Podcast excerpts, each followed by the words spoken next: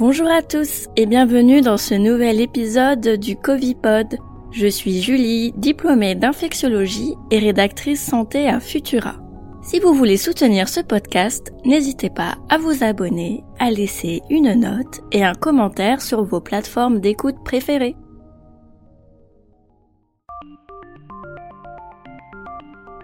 Avec la guerre en Ukraine, le Covid-19 ne fait plus la une des médias.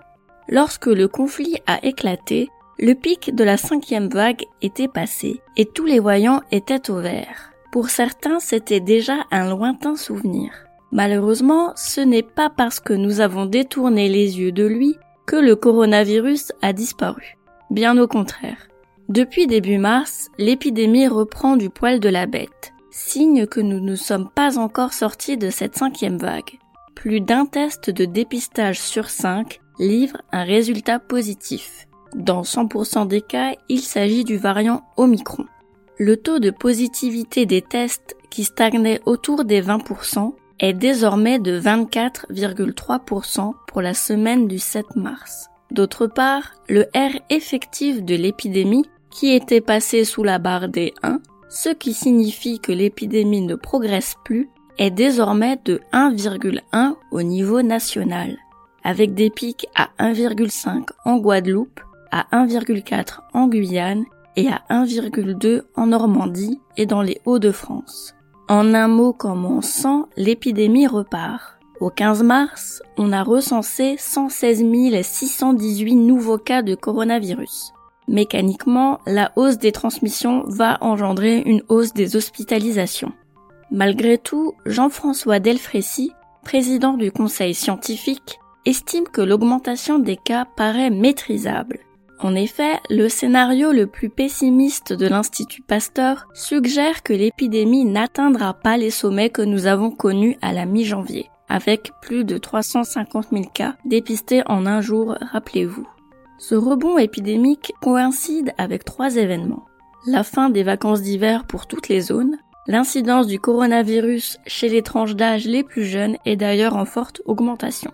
La levée de certaines mesures sanitaires. Depuis le 14 mars, le masque n'est plus obligatoire dans les lieux publics clos, à l'exception des transports, et vous n'avez plus besoin de sortir votre passe sanitaire pour aller au cinéma ou manger au restaurant.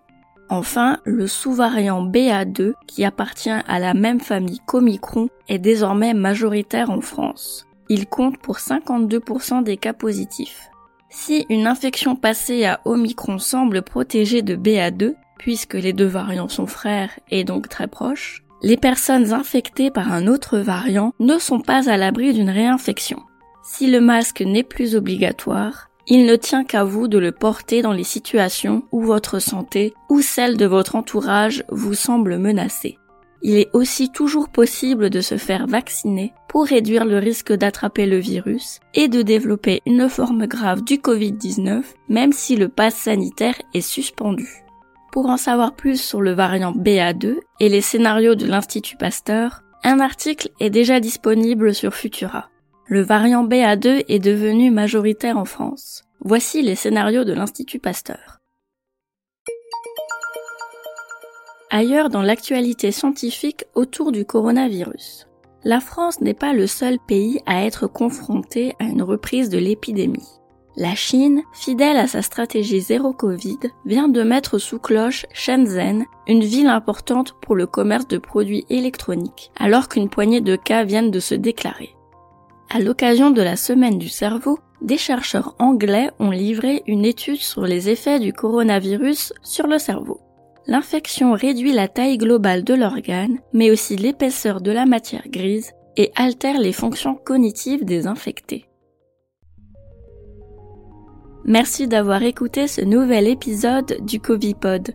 Pour soutenir notre travail et améliorer notre visibilité, abonnez-vous et partagez ce podcast autour de vous vous pouvez retrouver l'actualité scientifique autour du coronavirus sur Futura. À très bientôt!